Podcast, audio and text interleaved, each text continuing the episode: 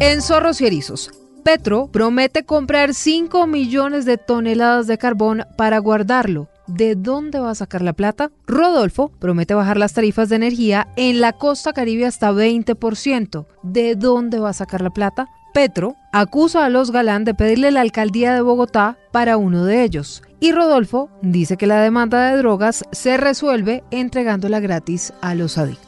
Escúchanos en Boombox, Spotify y todas las plataformas de audio. No olvide activar la campanita de las notificaciones para saber cómo se mueve el mundo de los zorros y erizos en la política colombiana.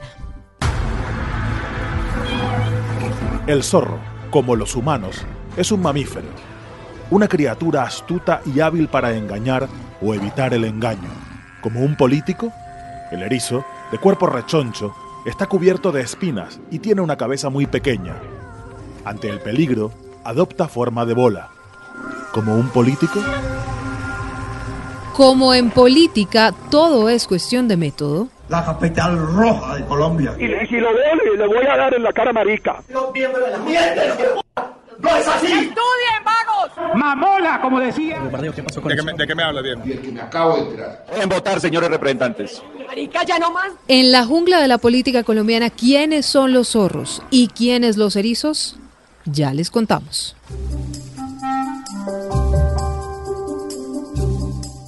Hola, soy Silvia Patiño y con Pedro Viveros hablamos de política, de políticos y de todo lo que prometen y hacen en campaña lo que me propusieron fue básicamente que el partido pudiera resolver sus deudas que tenía, que no sé cuántas son, son varios miles de millones de pesos, que el hermano pudiera ser candidato, pues candidato no, sino alcalde de Bogotá. Eh, esa fue, y eh, se mostró muy interesado en que él pudiera manejar las relaciones exteriores de Colombia. Pues ante estas acusaciones de Petro, los Galán respondieron.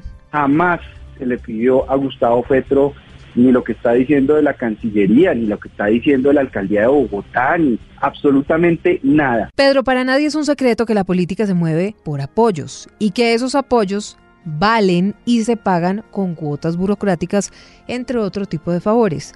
Pero aquí, ¿quién está diciendo la verdad? ¿Petro o los Galán? Silvia, yo creo sin duda que quien está diciendo la verdad son los Galán. Y le voy a decir por qué. Porque creo que cuando ellos definen irse con el doctor Rodolfo Hernández lo están haciendo por dos valores fundamentales. El primero, el origen de su papá, era santanderiano y su presidencia se vio frustrada por el asesinato de los narcotraficantes al doctor Luis Carlos Galán. Y eso en política cuenta mucho porque pues Santander usted sabe que no tiene muchos presidentes. Luego creo yo que hay un valor de los Galán para irse con el doctor Rodolfo Hernández. Y el otro es la lucha contra la corrupción que ha tenido tanto el Galán papá como sus hijos. Ellos han sido unas personas que pueden tener muchas críticas los colombianos en su actividad, pero no hay ninguna sospecha ni evidencia de que los señores Galán, tanto Carlos Fernando y Juan Manuel, han tenido algún tipo de involucramiento con hechos descompuestos en el manejo de los recursos públicos o de clientelismo, en fin. Entonces, esos dos argumentos me hace pensar a mí que lo que está haciendo el doctor Petro, como lo ha hecho de manera recurrente en esta campaña, es que aquella persona que no lo apoye inmediatamente pasa a ser objeto de sus malquerencias. Pedro, pero aquí haciéndolas de abogado del diablo, ¿no será que los hermanos Galán, pues primero para nadie es un secreto que sí tienen interés de que Carlos Fernando Galán llegue a la alcaldía de Bogotá? Y por el otro pues de pronto también estaban interesados en alguna embajada o algún ministerio porque eso es lo que se utiliza. Aquí los apoyos políticos no son gratis. No hasta que apareció Rodolfo Hernández, porque seguramente, y ni siquiera, porque fíjese que los Galán pues le hicieron cinco propuestas a Rodolfo Hernández que él terminó aceptando. Ahora ellos dicen que fue sin ningún cambio burocrático, sin ningún tipo de transacción burocrática a cambio, pero no será que los Galán de pronto sí se arriesgaron a hacerle ese pedido a Petro, Petro les dijo que no y pues les tocó aguantarse a Rodolfo Hernández que ha dicho que él no le entrega la chequera del Estado a nadie, que él no va a dar puestos burocráticos, que ni aquí, ni allá, ni anda. Pues Silvia, a mí lo que me llama la atención es que esto se dé después del apoyo que le dan los galán a Rodolfo Hernández. Y por mm. eso pierde para mí mucho valor la teoría de Gustavo Petro. Y por otro lado, pues Gustavo Petro ya ha feriado la, sus apoyos a la alcaldía de Bogotá con muchas personas. Allá tiene. Dice mucho. Y Alejandro Gaviria, el exministro. ¿Ah, Ese es uno de los temas. Sí, claro. que también se sostiene que tiene interés en ser alcalde de Bogotá y que por eso se fue a las huestes del petrismo. Entonces allá ya hay muchas personas con ese propósito, entre otros muchos más que seguramente surgirán. Luego, yo creo que ese bus de Petro para la alcaldía de Bogotá estaba en sobrecupo. Está lleno. Otro elemento más que le digo para creerle más a los galán que a Gustavo Petro Silvia. Bueno, en estos días de campaña no solo se recrudecen los insultos, sino las promesas, y más cuando estamos hablando de dos populistas como Petro y Rodolfo Hernández. Desde Boyacá, donde Petro perdió en primera vuelta, decidió prometer esto. Las actividades complementarias, sea que ustedes pongan paneles solares, sean que cultiven papas, sea que cultiven maíz, las sostiene el gobierno. Mientras eso se fortalece. Y dos, compramos el carbón igual que ustedes se la venden a la terma no sé qué vaina, pues lo compra el Estado.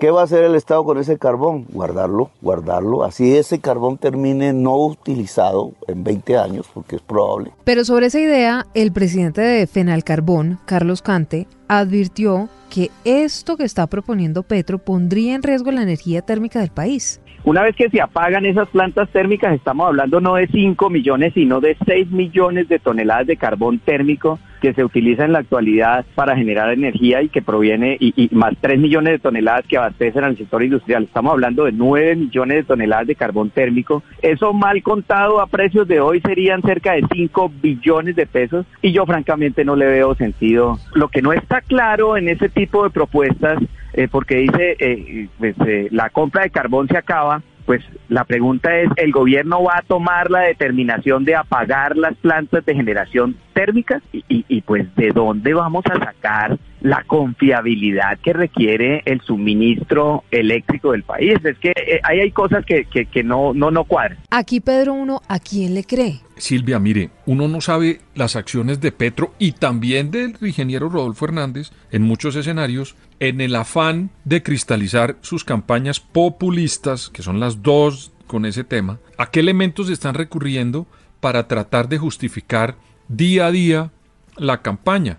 Sobre todo a 10 días, a un, a un tiempo prudente en materia de la próxima elección. Luego, yo creería, Silvia, que cada candidato tiene dentro de esa, esa amplitud ideológica que les ofrece su populismo a cada uno, pues ir metiendo temas nuevos, devolverse en los anteriores, rectificar, proponer unos, ampliarlos después, tomarse eh, temas de las otras campañas, cruzar propuestas, porque al final, Silvia, aquí lo que está primando es, digamos, el petrismo y el antipetrismo. Y en esos, digamos, dos caminos están los candidatos haciendo propuestas, en mi opinión, maximalistas que no se pueden cumplir. Si usted se pusiera a mirar todas las propuestas que han hecho, primero no hay recursos para cumplirlas y segundo no tienen tiempo para hacerlas. No, pues pero, imagínese, solo tienen cuatro años. Pues salvo que pero la constitución. Bueno, por lo menos con Rodolfo Hernández sabemos que tenemos cuatro años. Gustavo Petro no ha sido capaz de decir que va a estar cuatro años en el poder. Siempre utiliza una serie de, digamos, ay, ¿cómo decirlo? De recursos idiomáticos uh -huh. en materia política para tratar de hacerle un esguince a esa pregunta. La última que hizo fue que él cumplía la constitución, pero hace unos días en un canal de televisión dijo que él iba a presentar una especie de reforma política. Entonces, pues uno no sabía que... A Petro, yo a Petro no le he oído que se va a quedar cuatro años. Entonces, pues eh, esos, esas propuestas que ellos tienen, me parece a mí Silvia que son maximalistas, no tienen recursos y le repito que están recurriendo ambos candidatos al populismo permanente. Óigame, eso es Pedro. como una subasta de populismo. Eh, sí, Silvia. estamos justamente en eso, en una subasta de populismo. Sigue el rollo del lugar de nacimiento de Petro, eso fue lo que dijo. Yo nací en Ciénaga de Oro. Ya casi que me toca mostrar el- la prueba del, de en qué momento quedó fecundada mi mamá y en dónde. Aquí yo sí le tengo una pregunta, ¿uno para qué mentiría sobre el lugar en el que nació? Pues Silvia, para conseguir votos. Eso no tiene otra respuesta. Entonces él se quiere vender como el candidato de la costa, pero también como el candidato zipaquireño. Y eso no tiene nada de malo. Pero no diga mentiras. Dígalo abiertamente de dónde Entonces nació usted no le cree a. Petro, ¿por qué le insiste? No, Dice, no entonces, ¿qué tengo que hacer? ¿Cómo si es que hago para decir videos- que sí, que nací en Ciénaga de Oro? videos y el doctor Jorge Robledo muestra la cédula. Entonces, pero pues, pues la díganle al historia doctor es Jorge que- Robledo mentiroso. Pero la historia es que solo hasta los 10 años lo pudieron ah, registrar y que entonces lo registraron en Zipaquirá, pero que él sí nació en Ciénaga de Oro. Imagínese que el señor Barack Obama hubiera mostrado un documento donde no hubiera nacido en Estados Unidos entregándole toda la razón a Donald Trump cuando Trump Comenzó su campaña. No, al final lo que hizo Obama fue mostrar el certificado después de un año de la insistencia pública y política de Trump, donde se demostró que ha nacido en Hawái, que es un territorio norteamericano. Pero eso fue verdad, Barack Obama nació en Estados Unidos. El señor Petro en el documento no dice eso. Entonces, por más de que insista, esta es otra mentira adicional a la gran cadena de mentiras que están diciendo dos candidatos populistas. Ah, bueno, porque es que ah, para allá iba, esto no es solo de Petro. Rodolfo Hernández no se queda atrás. Oiga esto. Si a los adictos le entregamos la droga gratis, sea intravenosa, sea eh, por eh, aspiración o sea oral, pues se acabó la demanda. Nadie vuelve a comprar. ¿Para qué compro si me la regalo? Y si no compra porque se la regala, la oferta se acaba y se acabó la droga. Es la única manera. El resto sigue la droga. Promete Pedro resolver el tema de las drogas regalando drogas. Con esto es suficiente, esto sí se puede, esto o, cae Rodolfo Hernández en el mismo error de siempre de soltar una idea que no desarrolla, no con amplitud y con el detalle que se necesita. Y entonces esto termina sonando pues a una locura. A mí me da la impresión que lo que él quiere es simplificar, como ha sido su característica, Silvia. Este señor comenzó una campaña, era un desconocido a nivel nacional, se metió con el tema de la lucha contra la corrupción y siempre ha tratado de simplificar para que los colombianos oigan lo que quieren oír de su propuesta. Entonces yo creo que lo que quiere es simplificar una política pública en manejo sanitario del consumo de drogas en Colombia, que se la entregó entre otras cosas Juan Manuel Galán, del nuevo liberalismo en su apoyo que le dio público a la candidatura de Rodolfo Hernández. Entonces, para simplificarlo, es decir, para conectarse con el electorado y que el electorado oiga lo que quiere oír, él lo reduce a esto. Porque es que ahora, Silvia, permítame que se me salga otra vez el estratega político. Antes uno se sentaba con unas personas que hacían unas encuestas, unos focus groups, y uno creaba un mensaje. Ahora de lo que se trata en la política es extraer el pensamiento de, las personas que ya tienen el mensaje, esas personas lo tienen, ojo, no lo crea uno, sino que lo tienen en la mente y hay unos señores que se encargan de entregarle lo que quieren oír en ese mensaje que ya tienen las personas. Entonces, eso es lo que está haciendo el señor Rodolfo Hernández, en mi opinión, con esto, simplificarlo desde el concepto populista para que la gente oiga lo que tiene en su cabeza como mensaje. Pero además simplificarlo.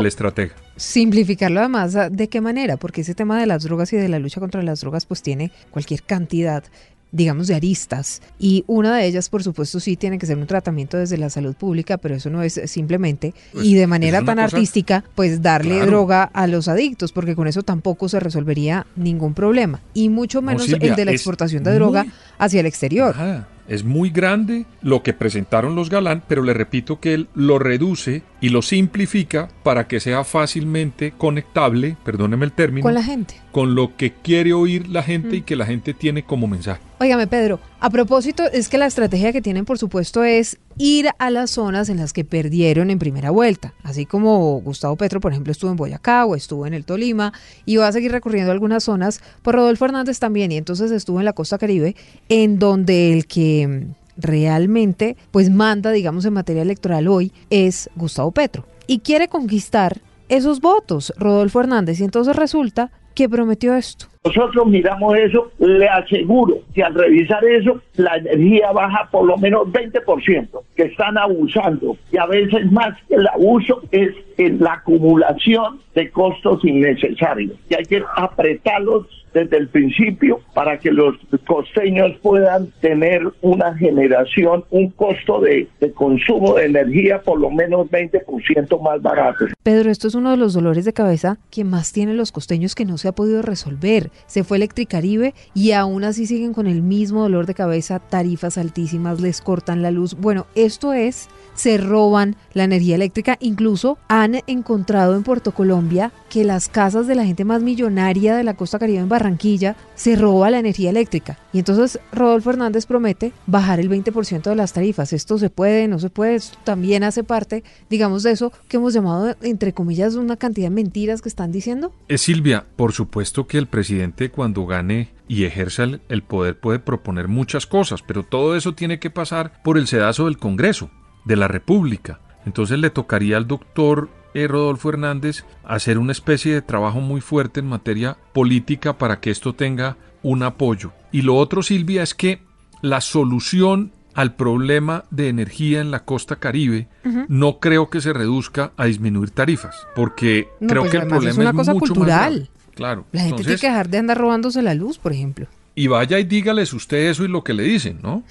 Entonces, claro, no, pero es que ese fue el debate de, Electricaribe y de la nueva empresa que está ahí. Usted dice, tienen que pagar y comienzan con las respuestas de, de unas personas que, entre otras cosas, también tienen problemas para pagar, porque ahí es donde hay que encontrar un balance. Pero las personas tienen que pagar el servicio y hay que encontrar cómo de manera equitativa se logra eso. Pero, Silvia, le repito que yo no sé si sea comprometer el 20 o el 30% de reducción de las tarifas. Creo que el tema del problema de la energía en la costa es más de fondo que reducirlo y le vuelvo al cuento. Él lo reduce para que la gente oiga lo que quiere oír. ¿Y eso qué es, Silvia? Volvemos al cuento.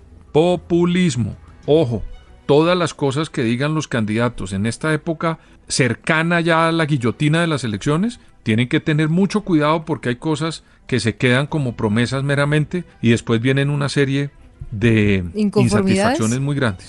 sí. Pedro, ¿sabe qué? Ojalá llegue pronto el 19 de junio. A ver si salimos de esto. Sí, yo. No, todo. Es que, eh, digamos que la cosa no ha sido fácil. Y repito, Silvia, que en esta oportunidad Colombia no escapó al populismo. Vamos a tener en Colombia, por algunos dicen que otros presidentes fueron populistas, pero yo creo que estos dos son de verdad los reyes del populismo extraídos del populismo que por primera vez vamos a tener en Colombia.